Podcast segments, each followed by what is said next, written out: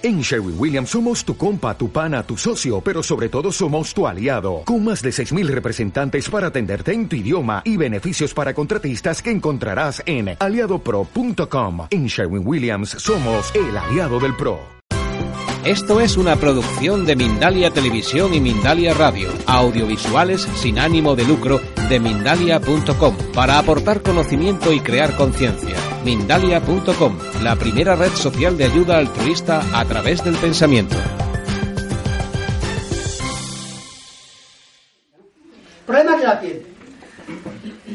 Si la persona no ha tenido una hepatitis C, cuidado con lo que digo, la mayoría de las dermatitis las corrijo demostrado. Fotos de gente. Y luego saqué una foto de una chavalita de Bilbao, Anelia, con unas manos que me la mandó una de, una paciente mía de, de, Gijón y me he arrepentido porque fue muy rápido, normalmente tarda mucho la piel. Entonces, ¿qué hago yo? Pues miren, yo hago equilibrar los enlaces bioquímicos de la vitamina E y la vitamina A. Cuando ahí me marca la vitamina A y la vitamina E con obstáculos, yo lo que hago a través de los huesos de la cabeza es normalizar esos enlaces. Y la persona recupera, si no ha habido hepatitis C, las dermatitis y las urticarias. Hay un problema. La mayoría de la gente que viene a mí dice, es psoriasis, me lo ha dicho el especialista. Hay una diferencia entre una psoriasis y una dermatitis, pero si el especialista de la piel le dice que es una, una, psoriasis, pero yo, si a mí me marca la cédula hepática del hígado mal y la persona ha tenido hepatitis y no me marca en el apartado de la piel la psoriasis, digo, no, yo te la corrijo, me da igual lo que diga eh, eh, tu dermatólogo. Y entonces, si no ha tenido, pues con personas con hepatitis C, eh, iba así un poquito de sobra, en ese, y me salieron dos personas aquí en Madrid uno del ayuntamiento y una francesa que hicimos un debate, bueno, además le dije, mira, tú estás odiando a tu familia porque tienes tus hijos, tienes una hepatitis C, no la tratas, y después a tus hijos, yo es que veo a gente incoherente, mira, tú no quieres vacunarte, no quieres tomar tus precauciones, vives en un monte solo, pues perfecto, hala, vete para allá, haz lo que quieras, pero tú compartes vida con tu marido y con tus dos hijos y que estés con una hepatitis C cualquier día inmunológicamente, cualquiera de tus hijos tiene una inmunología a nivel de, no sé, neutrófilos, eosinófilos, otras alteraciones a nivel de leucocitos, y puede tener un problema y se lo está dando todo a tu propio hijo. Bueno, ahí me di cuenta que no era factible corregir, esto hablo de 5 o 6 años, eh, no mejora, las personas le mejora, pero no se le corrige. Yo lo hago tocando los huesos de la cabeza en diferentes partes, cuando a mí el péndulo me va marcando la vitamina E, sobre todo los enlaces bioquímicos, y la vitamina A da mucho secor en la piel. Hay personas que vienen con la piel seca, cuando normalmente eso no es de un día para otro, pero a los seis meses la persona dice, uy, va a cambiar la piel. Mira, antes he hablado de la piel, no he hablado de la piel, he hablado de una hormona, que es una realidad, porque además la hormona, la corticotropina, la CTH, es una hormona que produce en la parte media del lóbulo de, anterior de la hipófisis, produce, estimula los melanocitos para que se produzca la piel. Y hay gente, por ejemplo, que yo tenía aquí, hablando del cortisol así muy alto, pero cuidado, yo he encontrado chicas con, en edad de crecimiento con el cortisol muy alto, con eh, la prolactina tirando alta y con la, luego voy a hablar, uy, sí, tengo que hablar, de la progesterona. Claro, no, no, y son niñas que tiran a tener un vello diferente. ¿Por qué? Porque es una anomalía funcional a nivel fisiológico. La niña en la edad de desarrollo no tiene los suficientes estrógenos, que voy a hablar ahora para que no se me olvide, y entonces al tener el cortisol alto, son personas con, la piel bastante oscura, porque se produce más melanocitos para que la piel oscurezca, y entonces son personas que tienen el síndrome de que tienen más vello del normal, porque hay una desactivación, he hablado aquí un poquito de la, zona reticular, pero ahí es donde se producen los, eh, digamos, la testosterona, parte de la testosterona, y entonces, claro, si eso está ahí, la niña, yo me encontré una chica en Santander, que acabo de decirlo ahora, tenía 17 de testosterona, ya quisieran muchos hombres tener 17 de testosterona, ni en sus mejores años, sí, cuidado. Bueno, anomalías reales, ¿no? Eh, es que me he ido ahora, me he acordado de lo de la piel, y, y voy a ir a lo de la piel. Hay psoriasis que las ayudo mucho. Eh, bueno, no todas. Tengo la psoriasis artrítica, muy bien, ese no es el problema, que la persona le sale en los codos y en las rodillas. Cara redondita y donde la persona, eh, bueno, pues tiene una psoriasis en las rodillas, en las articulaciones y tiene una artritis psoriásica, se llama. Esa la normalizo muy bien. Luego en otras no voy a meter el pie, porque igual viene alguien casualmente y no es muy fuerte. Antes hablé del cortisol vuelvo a hablar de él, es que el cortisol tiene algo muy importante. Hay una enfermedad que es la enfermedad de Addison, que son personas que tienen el cortisol muy alto, que tienen muchos problemas en la piel, porque tienen mucha producción de, melanocitos en la piel. Bien. Y luego está la, perdón, la de, la, de Addison es las personas fuertes, que les cuesta más, y luego está la otra, que son las personas que lo tienen muy alto, que tienen que tomar medicación.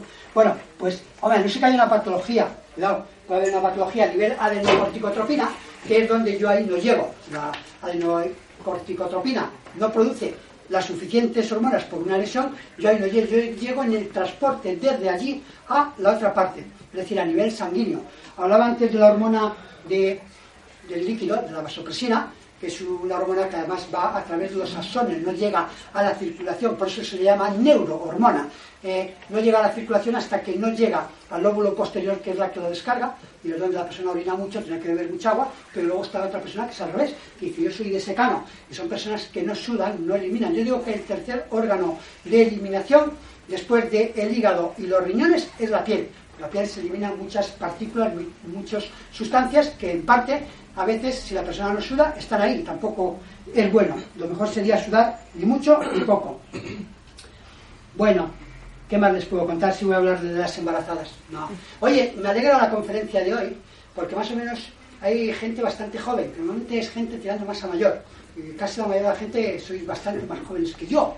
Entonces, pues oye, pues me alegra, no, es que no viene así gente muy joven.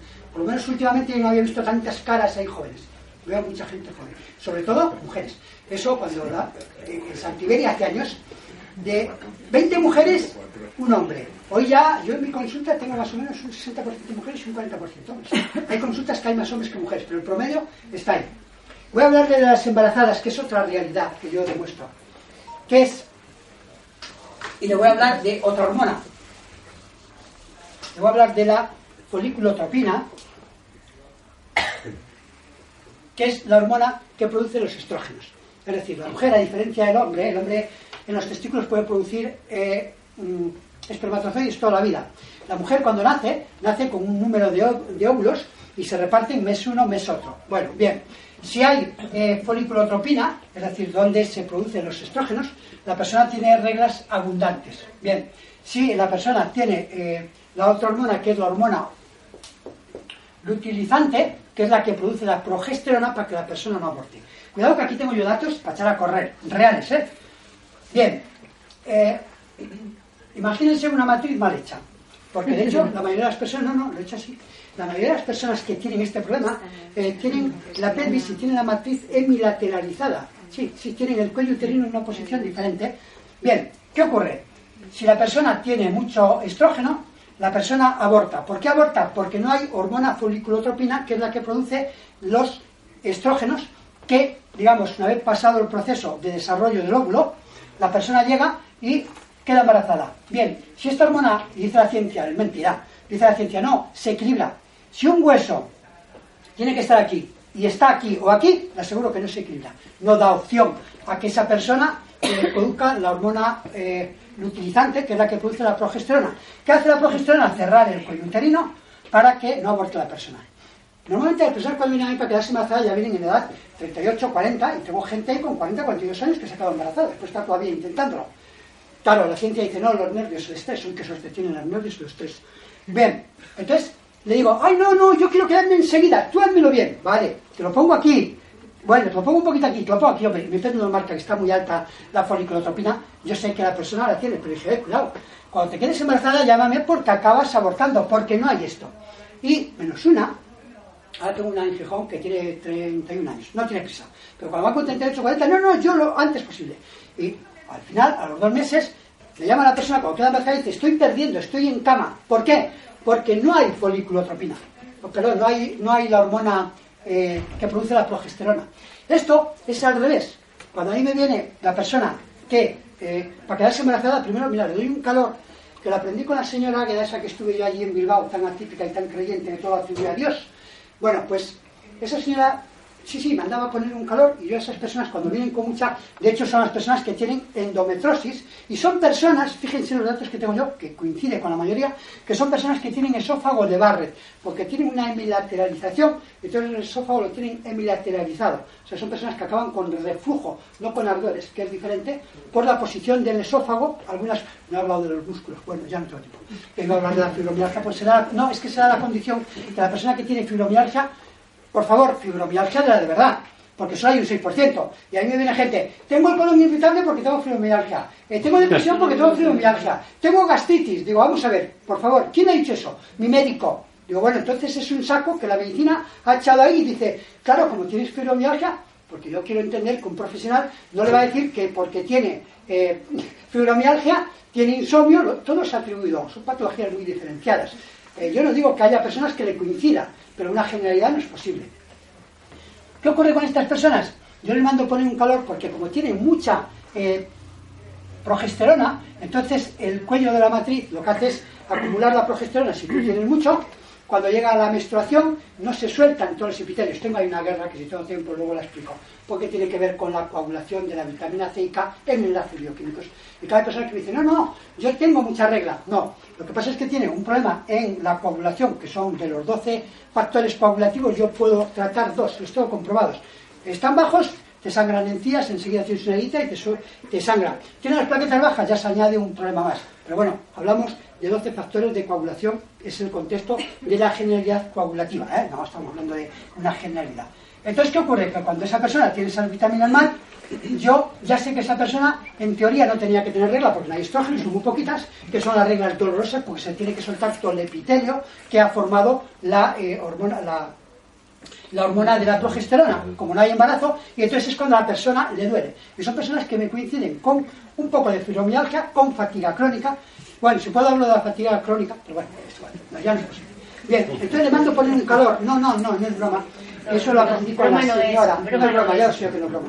No es broma. Bien, ahí eh, un calor que lo aprendí con la señora Águeda, que las pocas cositas que me hizo, aquella típica, había que poner un calor, aquí no lo puedo mandar, lo mando de otra forma, pero en la zona norte sí. Digo, mira, tienes que buscar unas piñas de pino que no estén muy abiertas, que no sean muy viejas, las cueces en una olla grande y te pones un calor en eh, un calor, calientas una fuente de, calor, de arena, la mejor es la arena caliente. Entonces, yo cuando le hago esto a la persona dos meses al tercero, digo, ahora te pones el calor después de 15 días, que has tenido la regla, y se pone el calor y digo, posiblemente tengas alguna secreción. Y la gente me dice, pues es que parece que tengo una segunda regla con, muy sucia, muy... ¿Por qué? Porque se levantan los epitelios, porque se está levantando toda esa progesterona que se ha ido acumulando con los años. Si es una chica joven, igual no. Es una persona de 40 años, cuidado, es así, que es la que me toca a mí cuando va para quedarse embarazada. Una de 60 no va para quedarse embarazada, ¿no? Esos son... Esos son, no, no, esos son realidades que yo tengo comprobadas. Entonces, me acuerdo yo de una chiquita en Salamanca que fue a dar unas conferencias a Sevilla, estuve viendo cinco años, fue a dar una conferencia y acabé cinco años viendo allí y, fue para mí para estado de, ansiedad, depresión. Me dijo, no me quedo embarazada, y yo hago para que quedes embarazada.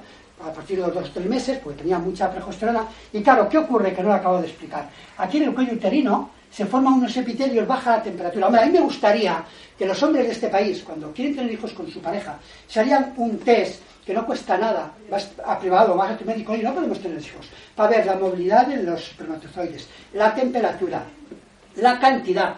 Y hay, muchas, hay muchos hombres que tienen muy justito. Eso, hombre, si hace 30 años había 150 millones por eyaculación de cada dos días, por ejemplo, ahora estamos en los 15. O sea, no es que haya caído en medio, ha caído cuatro veces. De cuatro, tres. Se ha quedado en 15, 17 millones por eyaculación, más o menos, ¿no? Entonces, claro, aquí se forma un frío que la persona, que yo le mando poner ese calor, porque si no, hay unos epitelios que cierran el cuello uterino y no pasa el espermatozoide. Y entonces cuando le das, se pone el calor y dicen, no, pues es verdad que he tenido una segunda regla con un acúmulo ahí de, de cosas. Es porque has saltado todos los epitelios de, de la matriz porque la persona tiene mucha progesterona. ¿Y qué ocurre? Si no hay foliculotropina, que es la que produce el estrógeno, no hay maduración del óvulo. Yo me estoy ahora encontrando, cuando vienen personas a veces, dependiendo si me marca la prolactina, que es una pre, eh, una pre-hipotiroides, que es diferente a la que le he contado antes. Entonces yo sé porque la prolactina disminuye la maduración de los ovocitos. Yo aquí en Madrid, la única que he tenido que no se pudo quedar embarazada, que fue, y aprendí con ella, porque digo, bueno, ¿qué podemos hacer? Dijo, pues mira, a es que hay una prueba que la tengo que hacer, que es una analítica que se llama la hormona antimulleriana, que es la que da los óvulos que le quedan a la mujer y si son fecundables o no. O sea, hoy afortunadamente tenemos acceso a todo. Es, es una realidad. Te vale dinero, pero lo tienes ahí. Mira, esto es lo que hay, esto es lo que hay, aquí te lo voy a dejar o lo dejamos en medio. Yo te voy a enseñar, me dio la analítica, digo, me tienes 4,7 de tiroides. Digo, a mí me gusta que la tiroides esté entre 1 y 2 si no hay otras patologías. ¿Por qué? Porque la persona tiene un metabolismo endocrino mucho mejor que si tiene 4,5 o 5, ya aunque no hablemos de una hipotiroides subclínica, que sería a partir de 5, pero esto todo es como...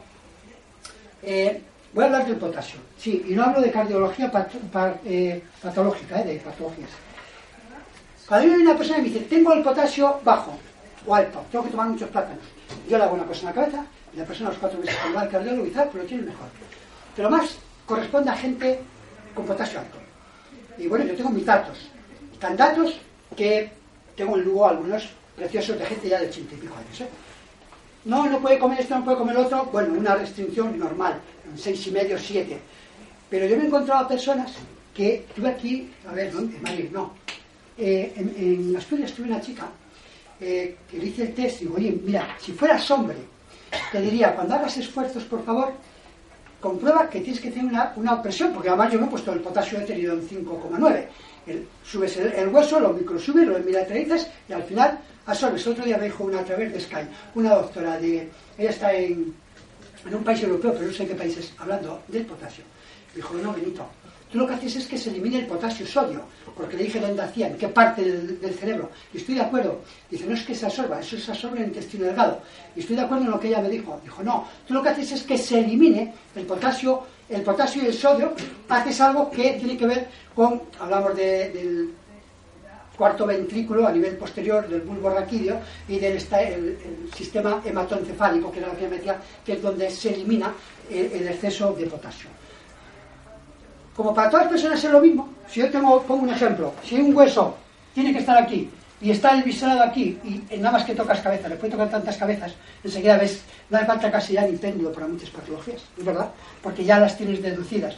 Entonces, hace un tiempo tuve una señora en Lugo y que iba con una depresión porque se había muerto su marido, que yo no le pude ayudar, porque digo, bueno, si tiene mal y me lo trajo el hijo de allá, de muchos kilómetros para atrás.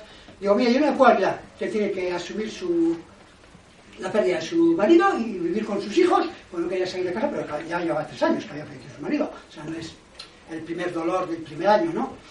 Y, pero me sirvió para una cosa muy importante. No sé cómo hablando, dijo, estoy tomando, bueno, no puedo comer esto para el potasio porque tengo el potasio tan alto que no puedo comer legumbres, salvias pintas no las puedo comer. Tengo que hervir dos veces la comida, dos veces, tirar el agua, yo no puedo comer. Dijo, porque tiene mucho potasio. Bueno, ella no siguió conmigo porque fue esa vez, pero a mí me sirvió. ¿Saben por qué? Porque cuando le puse la mano en la cabeza digo, hostia, pero si este hueso está en casa Dios, no está donde está. Claro, perdón la expresión. Claro, es que son realidades, las ves así. ¿Pero dónde está esto? ¿Cómo no va a tener potasio alto? Cuando tú estás haciendo a todo el mundo unas micras y llegas y ves un hueso que está por encima del otro, entonces te da la razón de que eso tiene que ir para atrás. O el otro se ha metido para adelante y lo ha subido para arriba. Normalmente es al revés. Bueno, quiero dejarles tiempo para que pregunten lo que quieran, ¿eh? Y si no hay fuera, hoy no llueve. Hoy no. Hombre, a mí hoy me gustaría, de verdad, poder tener 8 o 10 personas con problemas de leucocitos, neutrófilos.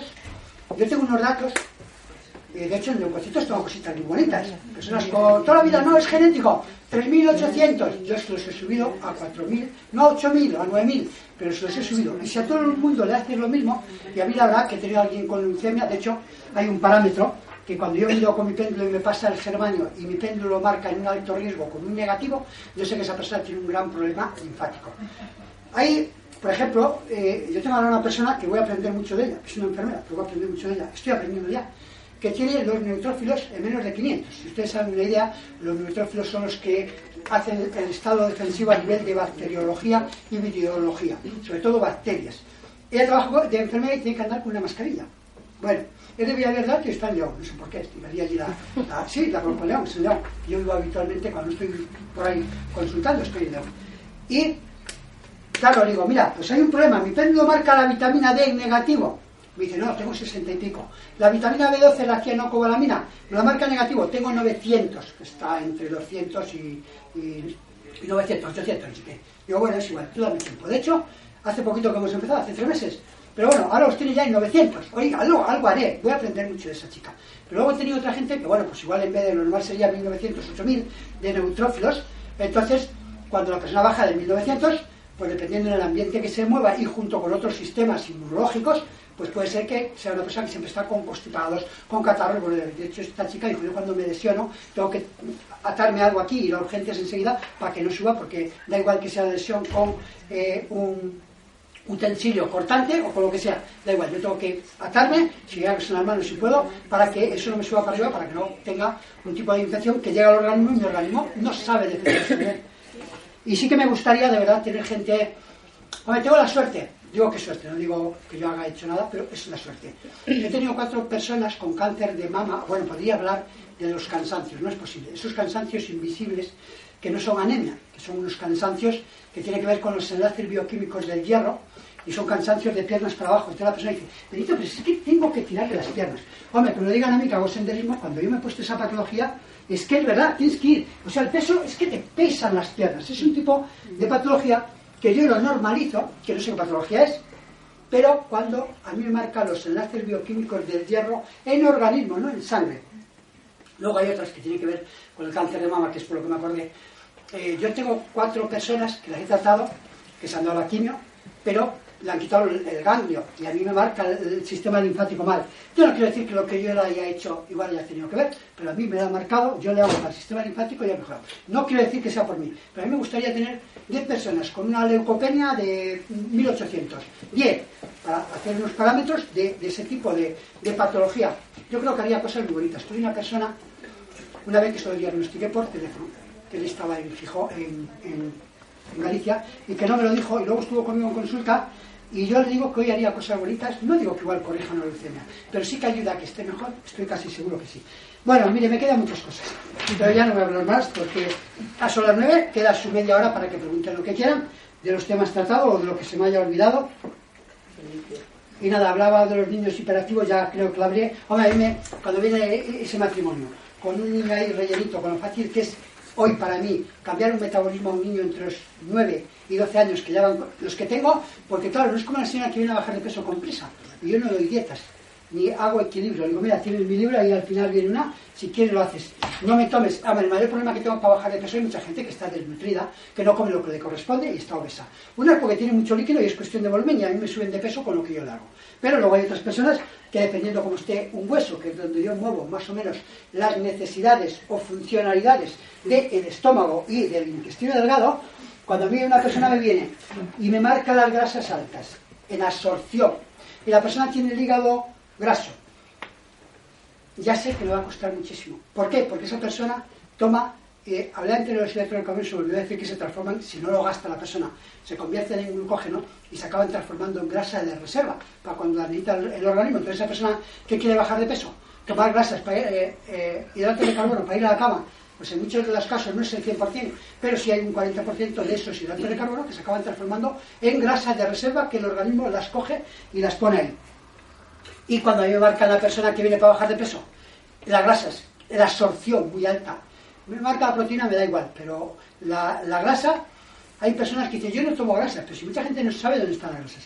Yo aquí, hablando de las grasas poliinsaturadas, monoinsaturadas y las saturadas. Y las grasas, hoy, tristemente, no voy a hablar de nutrición, porque me cabrea mucho. La legislación permite todo lo que lleva la nutrición, que lleva de todos los alimentos. Yo antes daba charlas de, de, vamos, de lo que hacía mal la legislación en la alimentación, ¿Para qué? Para cabrear a la gente, porque es que ya no tiene opción nada más que ir al supermercado y comer. Entonces dije, yo no vuelvo a hablar más de esto. Pero es una realidad. Pero lo triste de todo esto es que la legislación lo permite. Y usted no puede comer un bollo que le da sin saberlo, y si lo sabe, como no sabe las grasas que necesita, ni los hidratos de carbono, ¿qué ocurre? Si usted está tomando un bollo de 150 gramos y está consumiendo 48 gramos de azúcar y 32, perdón, 48 de grasas. Lo pone la etiqueta, por favor. No lo digo yo, daré 100 gramos. 24 gramos por 100 gramos de grasa. Son 150, añado otro 36 gramos de grasas en un pastelito aparentemente de 150 gramos. Hablo de la pastelería industrial. Y ¿Cuántos tienen de grasa? 24, 22 más 8, 32. Y luego una señora dice, no tomo la leche entera porque tengo 3 gramos de grasa, como yo digo en el libro. Hombre, la leche entera le da vitamina D, que es la que le ayuda a absorber el calcio. Bueno, es que yo veo cada disparate que digo, parece mentira que una persona diga, tomo aquí el colorante este, el dulzante, y luego resulta que toma cosas que tienen 20 veces más que lo que, lo que iba a tomar en un azucarillo, en, el café. Pero yo muchas cosas de estas creo que la gente las hace por falta de información. Hoy afortunadamente la gente joven, yo creo que tiene un concepto, por lo menos yo, la experiencia que he tenido con mi libro, eh, es que la gente joven por lo menos se preocupa de decir, bueno, a ver, ¿cuánto necesito, cuánto necesito? Yo digo que es una persona no pesa los alimentos un tiempo y hay gente que dice, anda Benito, ya pasó hambre mi abuelo y mis padres, ahora voy a andar yo pesando. Digo, eso es su problema, señora, señor. Claro, hay gente que no, no, Hombre, yo también digo que una persona cuando pesa los alimentos un tiempo, la persona ya no le hace falta la báscula, sabe cronometrar porque lo ha hecho, más o menos. Pero una persona, si no sabe lo que son 100 gramos. ¿Cuánto? Mire, yo estoy seguro que a mucha gente dice, ¿cuánto pesa este péndulo? Teníamos aquí una báscula de, precisión y seguro que no se acercaba nadie al peso. Son todos dirían el doble o la mitad menos. Eh, doy por finalizado.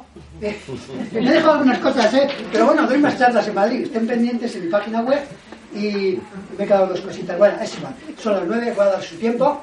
Eh, sobre todo, gracias por venir. Pueden solicitar el test gratis y pregunten lo que quieran si tienen algo que preguntar. Yo quiero preguntarle una cosa. Sí, sí. Eh, hablado como muy de pasada sobre la fatiga crónica. Mm. ¿Qué tipo de, ¿Hace algo para la, para, para la gente que... Mire, señora, le voy a dar al mundo porque esta, esta charla se está grabando. Algún día me darán la razón. Mire.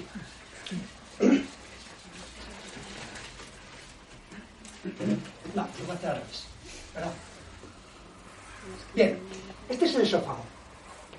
De hecho, la fatiga crónica, yo hago cosas, me he hablado de las vías respiratorias, pero tengo personas que necesitaban inhaladores de asma, hablo de asma, que no tiene nada que ver con la fatiga crónica. La fatiga crónica son los problemas de unos enlaces bioquímicos, del magnesio al silicio y en algunas partes forma parte del cobalto que hace unas inserciones con las cobalaminas para algunas vitaminas del grupo B, mi opinión, igual estoy equivocado. Pero yo en la fibromialgia hago cosas bonitas, hay Mira, lo que menos trato es la hipertensión, el insomnio, tres o cuatro patologías que si vienen para mí, digo, no, para esto no me no tiene tiempo que yo no, no puedo ayudar. Es así, no me puedo ayudar, ¿para qué quiero yo si no es así? Mire, la mayoría de las personas, la garganta, fatiga crónica, usted está así, no se ve. Si yo hubiera estado grabando todo el rato que estaba ahí, usted me iba a dar la razón de lo que le voy a decir. Yo siempre estoy así, su esófago, los esternocleidomastoideos, usted ya los tiene así. ¿Qué ocurre? El esófago, digamos que nace aquí, viene así, hace así un poquito, vuelve a bajar aquí. Esta sería la parte media del esófago. De hecho, se forma el reflujo a través del cardias, que el reflujo esofágico no es lo mismo que los ardores. Por favor, es el reflujo donde las secreciones de saliva y todo eso subdictan para arriba, que no tiene nada que ver con los ardores. Bien. ¿Qué ocurre con la fatiga crónica? Es una hemilateralización. ¿Por qué se fatiga la, la persona con la fibromialgia? Porque la laringe, Mira, yo vi un vídeo que cuando vi un, esófago de Barrett, además las personas con fibromialgia acaban con esófago de Barrett, que se acaba lesionando la parte distal del esófago. Entonces, ¿qué ocurre? ¿Qué hago yo? Lo que hago es emilateralizar la faringe y laringe con los esternocleidomastoideos y con el esteloides, que es un hueso que sale del temporal en la parte interna. Y toda la persona, cuando hace el intercambio de la laringe para respirar, no se ahoga, porque el esófago es un músculo muy complicado, o sea, es, muy diferente al cardiovascular, al otro, porque tiene funciones muy diferentes, es un músculo muy importante. Entonces, de hecho, la mayoría de las personas con fibromialgia, la real, de hecho yo di dos conferencias en Lugo, que las patrocinó la asociación de la Diputación de Lugo, para una asociación de fibromialgias, 80 personas, 5 personas tenían fibromialgia, pues lo hice a todas, con el tiempo a todas las personas lo hice. Claro, la persona está así, cuando se pone nerviosa el músculo, digamos que se traba y la persona cada vez se ahoga. Y cuanto más nerviosa se pone, más se ahoga. Esa es la fatiga crónica, la falta de aire a través de la laringe, en mi opinión. ¿eh? No tiene nada que ver ni con oxígeno, ni tiene nada que ver con eh, bronquiolos o espasticidad de bronquios donde la persona se ahoga. Puede caer una patología añadida bronquial de vías respiratorias, pero la realidad es el esófago, que de hecho a muchas personas cuando le dices, el esófago está tan aquí que a mí me ha llegado gente y me dice, Benito, mira, cuando como algo que no lo mastico bien, ostras, me va bajando. Cuando llega aquí me pega un dolor y me va el dolor para aquí, que está en el homoplato, que es la parte de la fijación posterior media del esófago, en la parte de, no llega a la columna, pero es un dolor reflejo. Claro, el que sabe de anatomía y fisiología, pero sobre todo la anatomía, dice, ah, claro, es una, una repercusión. Y todas esas personas, tuve un señor en Galicia que que dijo, Benito, yo no espero un mes que vengas aquí, yo voy a León dentro de 15 días, porque es que casi me ahogo, he ido a urgencias, y, claro, y él fue, es que lo tenía muy acentuado, yo conocí a su mujer hace años que era paciente mía, pero no ha vivido nunca. Esa es la realidad de la fatiga crónica. Hay muchas personas con fatiga crónica en fibromialgia, que hay una pequeña patología, no he tenido tiempo de hablar, es igual, de los tendones, del colágeno, del mal llamado colágeno, que el colágeno no existe, por favor, no sé cómo se atreven a vender colágeno. El colágeno es una sustancia que la forma del organismo es como la sangre y está compuesta por unos aminoácidos que es la glicina, la prolina y la, y la valina. Es decir, son tres aminoácidos, es una proteína muy importante, pero fíjense hasta dónde está producida por los eh, condrocitos y ostroblastos, de tal forma que sale de la cédula o sea, si el 100% del colágeno se lo analizarían a Benito, a Juan o a Pedro o a un gato, no sabríamos de quién es porque no tiene ADN, no está dentro del retículo celular. ¿Y qué es el colágeno? Pues el colágeno lo forma el organismo y yo a mucha gente, cuando me viene con, me marca el colágeno, que hay un apartado para ligamento y tendón, y me marca muy alto el colágeno, eh, la mayoría de las personas, solo hay un aminoácido de los tres que necesita en grandes cantidades, aunque es una proteína de 2.400 aminoácidos, eh, que es la, la valina, pero esta valina es un aminoácido esencial que está en los alimentos de origen animal y de origen vegetal. Es esencial, pero vamos, ni siquiera los vegetarianos tendríamos problema. Yo tengo muchas personas que tienen acortamiento del tendón. Y es una persona cuando va a hacer una cuesta y dice, es que, ostras, llega un momento que los gallegos me dicen, las cuerdas aquí, las cuerdas. Es un acortamiento de tendón. Y luego está la otra parte que es el ligamento, que es un 60% agua, que es donde las microceldillas, que hay personas que se le hernia la vaina, también el tendón existe. Entonces, claro, hay personas que yo me encuentro con la fibromialgia que hay marca un principio de miastenia gravis. Y son personas que de aquí para arriba tienen mucha tensión en los tendones. De hecho, cuando se ponen a la camilla, la persona está así. Yo, dejan la cabeza relajada. Y su propia tensión de tendón se la lleva hacia atrás. O sea, es un acuerdo. El tendón, para explicar un poquito, une el músculo con el hueso. Yo tengo mucha gente que viene con dolores articulares, que toma barbaridades, y en definitiva hay personas que tienen una pequeña hiperelasticidad ligamentaria y el ligamento une un hueso con otro. Y a veces si hay una hiperelasticidad ligamentaria, la persona lo que hace es que tiene dolor del ligamento. Es como la persona que un día se da un golpe aquí, y dice, tengo aquí la muñeca, no me acaba de mejorar, o en el hombro. Son personas que normalmente tienen el ligamento hiperelástico, más elástico de lo normal. Y entonces, claro, el ligamento cruzado, que es el que une aquí, entonces la persona, cuando hace algo, ahí se ha quedado. Esa persona no recupera a no ser que se cambie la síntesis de la absorción de los aminoácidos, que son diferentes, son aminoácidos apolares, pero bueno, ahí tengo ya mis cositas también. Hombre, les contaría una cosa de hace muchos años de un jugador, un tal Prosineski, que estuvo aquí, que el doctor Herrador me decía, mira, chaval, yo era un chaval, tan chaval que tenía 34 años, me parece que era, no, menos, menos. Eh, dice, mira, si tú supieras este hombre cómo está, yo en aquella no tenía ordenador, pero dejé allí mis anotaciones, lo que a mí me marcaba el péndulo, que era el flúor, el fósforo y, y otro oligoelemento que prefiero no decirlo. Y dice, pero tú sabes cómo está eso. Bueno, yo con los años he ayudado a gente en personas que se le rompen los tendones, no que se acorten, al revés. Personas que dicen, que me han hecho una esta, he vuelto y se me deshilacha, vamos, no se rompe, no se corta un tendón. Eh, ya puede haber una patología muy grande, pero no sé, puede ser una cada millón, ¿no? Entonces, pero sí donde la persona dice, voy y me tira el brazo, es una hiperelasticidad del tendón. Y en definitiva, lo que yo hago, dependiendo de cómo me marque, y lo hago en los dos sitios. Si un hueso está muy para acá, la persona tiene hiperelasticidad. Si está muy para acá, tiene cortamiento de tendones. Lo mejor, como siempre, es el equilibrio. Es lo bonito. Pero a veces el equilibrio no es posible por muchas cosas. Si le ha atendido, puede tener usted la opción, igual que el resto de las personas, a que la haga un test gratis si, si usted lo desea. ¿Alguna pregunta más para no perder un... Me ha explicado muy bien, entonces. Sí, yo, quería, quería preguntarle si también puede regular las, las transaminasas, por ejemplo. ¿Las? Las, transaminasas. Si no hay hepatitis C, sí. Normalmente sí. Bueno, estamos hablando de un GOZ, un GTP, ¿en qué niveles? ¿Más de 200 o en 70, 80? Sí, bueno, sobrepasa. Yo, bueno, eh, tomé el aceite de colza, que está... Ah, bueno, eso es un problema renal a nivel articular. Sí. Bueno, no sé, yo creo que no dejo lesión hepático. Creo, ¿eh? pero tampoco sé. No, no, no tengo. Ah, vale, vale. O sea, ¿usted cuál tiene alto? ¿El, GTP o el WOP? Con las dos. Bueno, tuve los triglicéridos y también las transaminasas. Vale. ¿Cuánto tiene de triglicéridos? ¿180, 200? Eh, sobrepasé el límite. Hace límite tres años. son 50, Pero bueno, 150. ahora está regulado. Yo, yo soy naturópata también. Sí. Y me trato y bueno, ahora está regulado. ¿no? Pero las transaminasas siguen, continúan altas. Bueno, yo le puedo ayudar. Si no ha habido hepatitis C, porque la hepatitis A, B no dejan lesión en las células. Sí, la B la tuve, tuve la B. La B no la C. Sí, vale. la B, la B. No, no suelo tener problemas. Yo tengo personas con 300 que suelen... Hay una patología, no he hablado, bueno, tampoco quiero hablar de esas cosas, porque el cáncer para mí me- merece mucho respeto.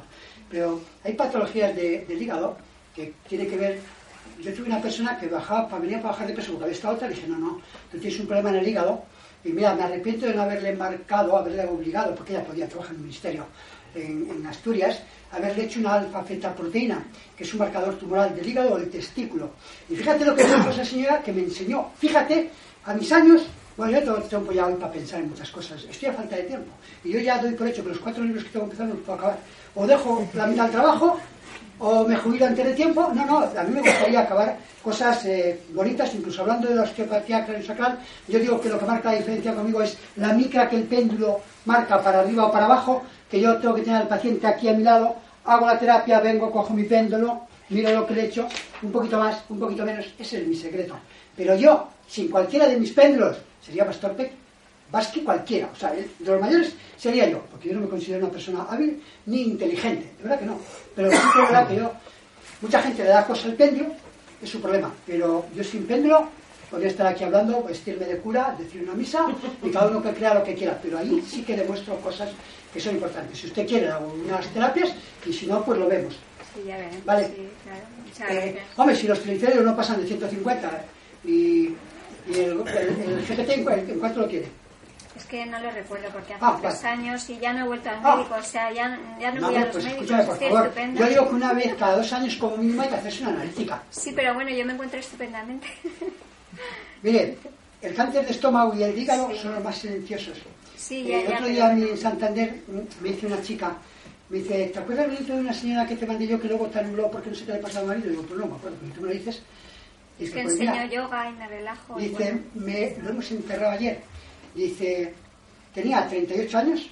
Dice, no fumaba, hacía deporte, comía bien. Hay patologías que no tienen nada que ver con la alimentación y yo sé mucho de alimentación. Por cierto, si alguien quiere un libro, lo pueden llevar en 10 euros, que valen 25. Si lo quieren, ¿eh? que es eh, edición mía, autoedición, porque las editoriales dijeron, ¿dónde vas tú, hombre? Tú? Digo, yo quiero un libro. Hombre, la verdad que es una pena, porque el próximo libro que se va a hacer ahora para, para septiembre como mucho, ni va a llevar pasta dura, ni va a ir cosido para quitar 5 euros en vez de 25 que valga 20. El contenido va a ser el mismo, pero ya no va cosido. Yo tenía el capricho de tener un libro en condiciones, que, que lo abras y lo puedas abrir, lo puedas manejar, puedas ver las fotos.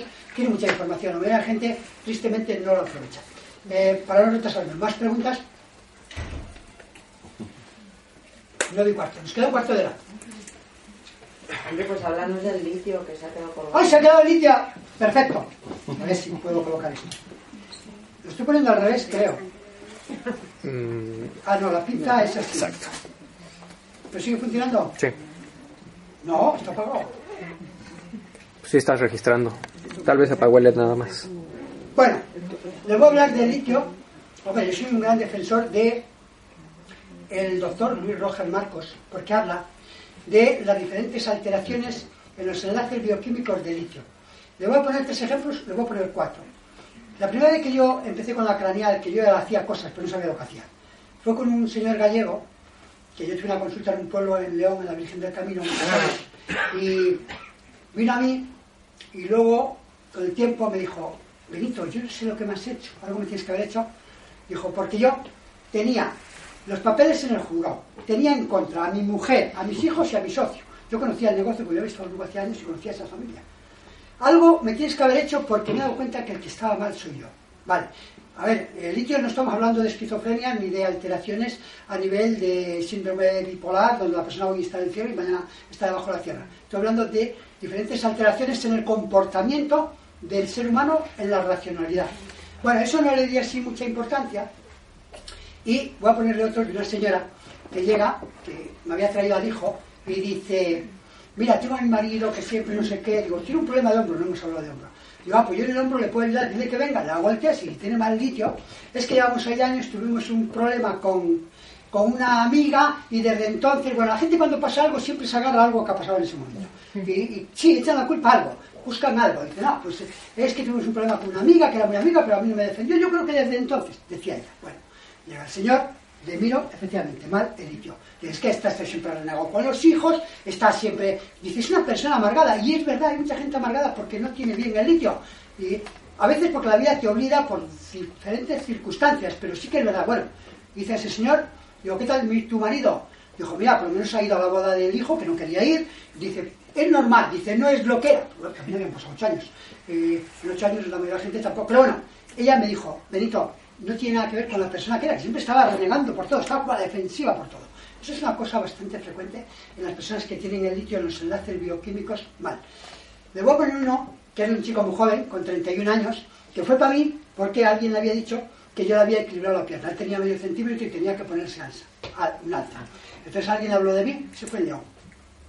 No, bueno, sé, eh, creo que fue león. Bueno, llega el chico y no, vengo porque me ha dicho alguien lo que fuera. Le miro, sí, efectivamente, tenía la pierna izquierda o la derecha más larga, que esa a la larga acaba desgastando la cadera. Es un problema de cadera a largo plazo, porque la, cadera, pierna que está más larga es la que más sufre y al final es la que va desgastando. Y además la persona, bueno, hemos hablado de hernia discal, yo no corrijo la hernia discal, pero sí que mejoro el dolor en, en, en la hernia discal, porque cuando hay una, una simetría en la columna, ¿qué ocurre? Que una hernia discal, eh, núcleo pulposo, disco intervertebral, la persona está así, la persona tiene aquí una tensión y al final acaba herniando el disco. Cuando tú liberas, una hernia no se normaliza, una vez que se hernia el disco vertebral, eh, el disco se sale el núcleo o no llega a salir, pero hay una presión. ¿Qué ocurre? Cuando tú liberas esta tensión de este lado, la presión disminuye aquí y el dolor mejora. No estoy hablando porque yo creo que una hernia discal tendría que estar una señora o un señor en la cama ocho años en una misma posición para dar origen a que cierre el cartílago y el disco intervertebral. Y eso es imposible, porque sobre todo en la parte lumbar, porque todavía las dorsales, bueno, están ahí en la caja torácica y al fin y al cabo movemos todo el cuerpo torácico y digamos que no hay tanta individualidad a nivel de movimiento como pueden ser las vértebras lumbares, ¿no? Que era lo que iba yo con el chaval que tenía la simetría. Entonces le digo, oye, ¿tú estás deprimido? Y dice, no, no, no, yo lo que pasa es que trabajo en una empresa que viajo mucho, tengo mucha responsabilidad y tengo que estar en muchas partes de Europa. Vale, bien. No es que me marca aquí el idioma, vale. Llega a las tres consultas, cuatro, y me dice, dice, oiga, a ver, si es que me ha dicho mi novia y mi madre que he cambiado. Yo es que antes no era capaz de reírme, ¿no? Estas son realidades que las veo muchas veces. Dice, ahora, pues yo veo que antes no era normal en ciertas cosas. Ahora, estaba en un grupo de amigos y uno dice una chorrada y te descojonas y yo me río. Cosa que antes no me salía la risa. ¿Eso es una depresión? No. Pero es un comportamiento en alteración funcional a nivel de la coherencia del ser humano. Esa es una, comprobación reales de las muchas que tengo yo. Y hace poco tuve un señor gordito que él iba para pa problemas de estómago y tenía mal litio. Y entonces digo, mira, yo es que me lo marca tan mal que estás deprimido. Dijo, no. Y el hombre se me puso a llorar. Dijo, mira, tengo un problema que yo no le puedo decir a mi mujer. Es que es como, yo quiero decirle muchas cosas y cuanto más pienso que se lo tengo que decir, no me salen, me quedo, me quedo. ¿Eso es otra alteración del litio en depresión? No, pero es una forma de la alteración del comportamiento de las personas. Cuando yo equilibro, esto no tiene nada que ver con lo que he hablado, porque cuando hablábamos de la mujer que se quiere embarazar hay unos análisis que se ve lo que hay. Cuando hablamos de la TSH o de otras patologías o el cortisol, eso se ve. Pero el estado anímico no es cuantificable. Sí, porque hay muchas personas que le miras el litio y lo tienen dentro de los parámetros normales. Pero como bien dice Luis Rojas Marcos, el psiquiatra, dice no, son los enlaces, los canales del litio que hacen, digamos, los estados bioquímicos a otras funciones. Y yo estoy de acuerdo y digo, él me da la razón, pero quiero decir que lo que yo hago tiene que ver, no cuantitativo, en la mayoría de las patologías no tiene que ver en sangre analítica cuantitativa, sino en muchos de los casos son los enlaces bioquímicos, que son los que hacen. Hablé antes un poco del potasio, pero sí que es verdad, le dije a la chica esa, que era en, en Santander, en, en Asturias, digo, si fueras hombre, cuando hagas esfuerzos te diría, tienes que tener una presión. Dice, me estás tú diciendo con un péndulo que he estado tres veces en urgencias porque me iba a dar un infarto. Estamos hablando de una persona con hipertensión diabética, con obesidad y hernia hiato. No hemos hablado de hernia hiato, pero el músculo diafragmático, fíjate, cuando yo conocí al doctor Ferrandi, de ese que ya estaba jubilado, pero que fui a la academia de quiromasaje del doctor Ferrandi a Barcelona, él ya estaba jubilado, yo lo conocí en persona, y él, las pocas cosas que a mí se me quedaron de las que nos dijo, nos hablaba mucho del sistema cardiovascular, del diafragma y de la hernia hiato. Entonces decía, hay muchas patologías sin haber patología cardíaca que la da el músculo diafragmático que va adherido, claro, la persona que sabe de qué hablamos, por el tiene, ¿no? Entonces, claro, el músculo diafragmático, digamos, oye, hoy, hoy este micrófono, no sé si te va a llegar bien, ¿me oyes ahí o no? Sí. pedazo, sí. Bueno, que ya estamos acabando.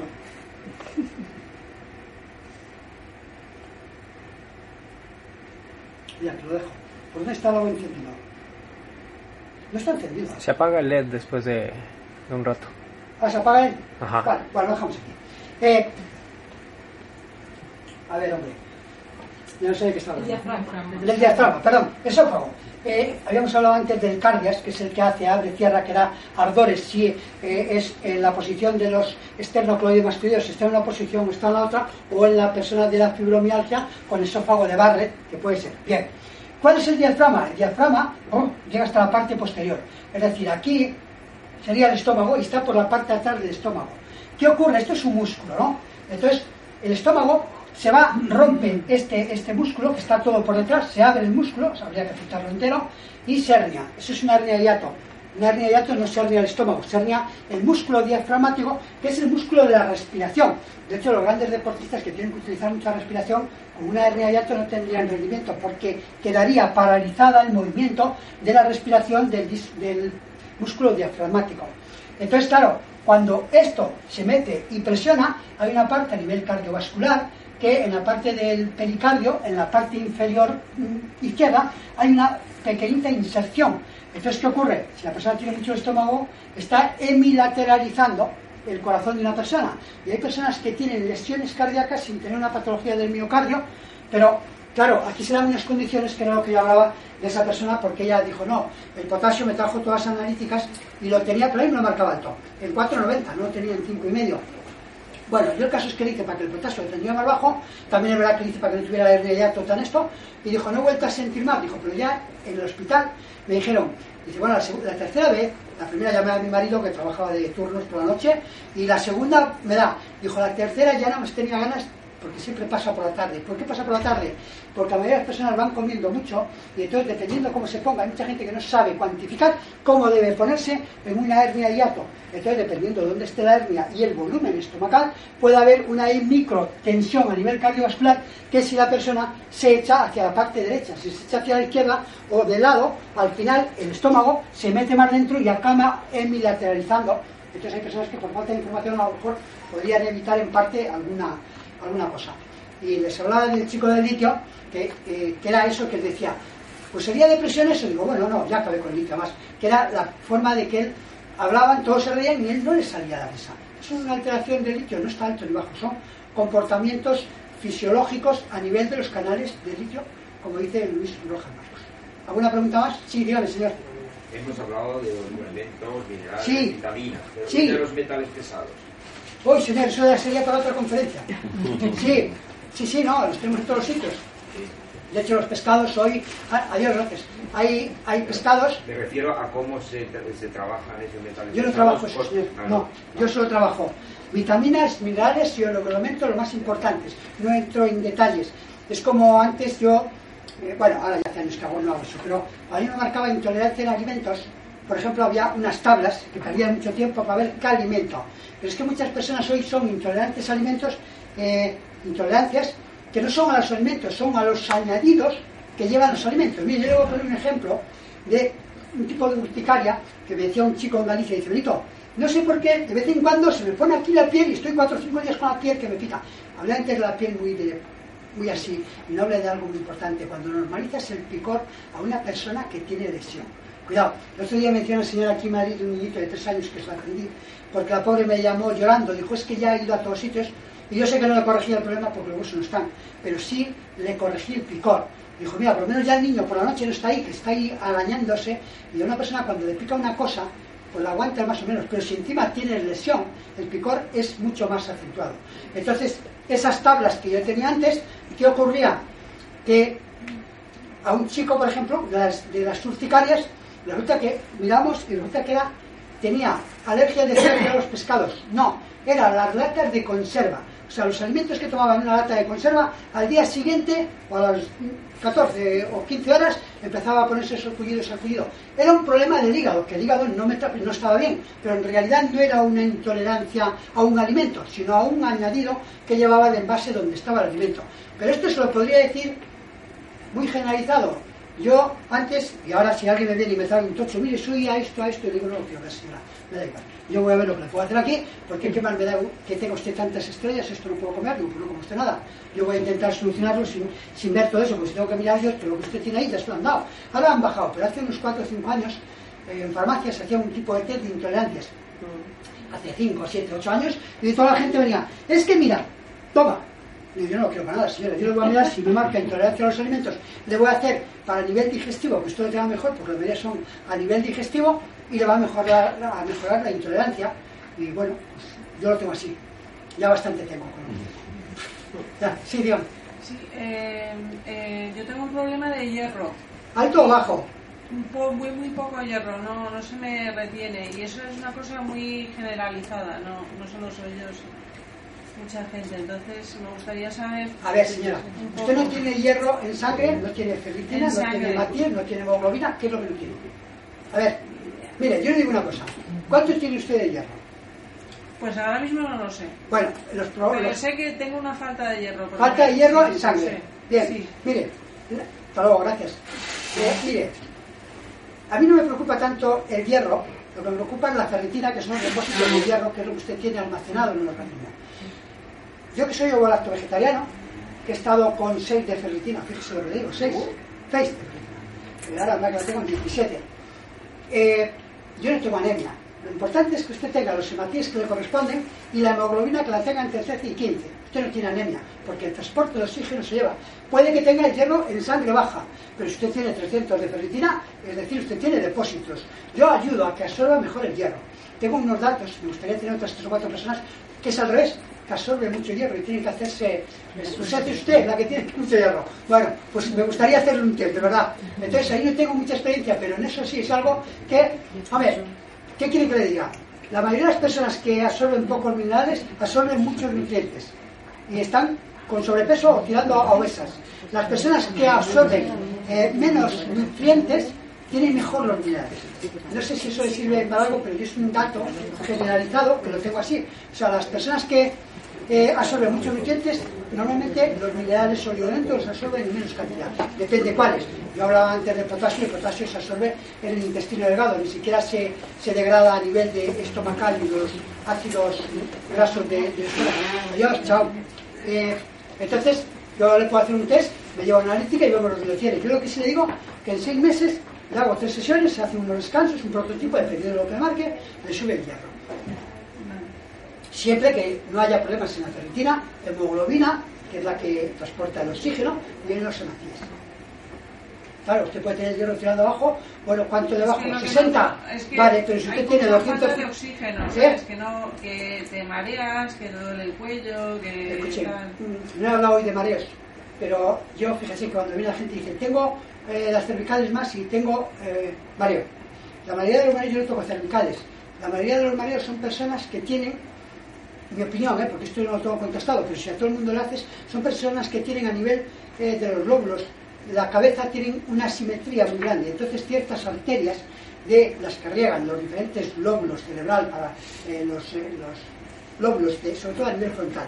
Son las personas que normalmente cuando se lo escribe dicen, pues no me voy tanto, usted es joven para tener mareos, a no ser que haya algún vértigo o algún otro problema, que también a veces la gente no sabe confundir el vértigo. Hay vértigos que empiezan con mareos y luego acaban en vértigos. Pero bueno, no lo sé. Yo lo único que le puedo ofrecer, ahí fuera tienen tarjetas al salir si quieren, o aquí tienen también. Si usted quiere algún test y veo si le puedo ayudar o no le puedo ayudar. Si usted le puede ayudar y quiere hacer las terapias, bien que no, no me debe nada. Es así. Más franco que yo hay pocos, ¿eh? Sí, hoy tal y como está la vida. ¿Alguna pregunta más? Sí. ¿La condromalacia se puede mejorar? ¿Cuál? La condromalacia. Eh, ¿Viene genético? Mm, No, yo creo bueno, puede ser. Si Puede hay ser. enlaces genéticos, lo genético yo, es lo que hay. Sí hay algo genético en cuanto a la formación de las rodillas. Sí. Pero luego ha sido un, un exceso de, de deporte, de salto, de baloncesto, de cuando era muy, muy niño, es nuestro hijo. Pero Ahora mismo, ¿en qué punto está la patología? No lo sé. Yo creo que está cronificada, ¿no? Yo, o sea, ya no, ya no hace deporte. Vale. No sé, eso tendría que ver sí. primero cómo marca los ligamentos, cómo marca los tendones, Claro. cómo marca el líquido a nivel ligamentario, a nivel de la rodilla, que hay un apartado especial para las articulaciones, y ahí a partir de ahí le podría decir hasta dónde ocurre. Es que es así. Vale. ¿Alguna otra pregunta, por favor? ¿Formación de radiestesia vas a hacer o tienes previsto? Sí, había alguien. ¿Quién era? ¿Quién me dijo antes? Ah, fue usted.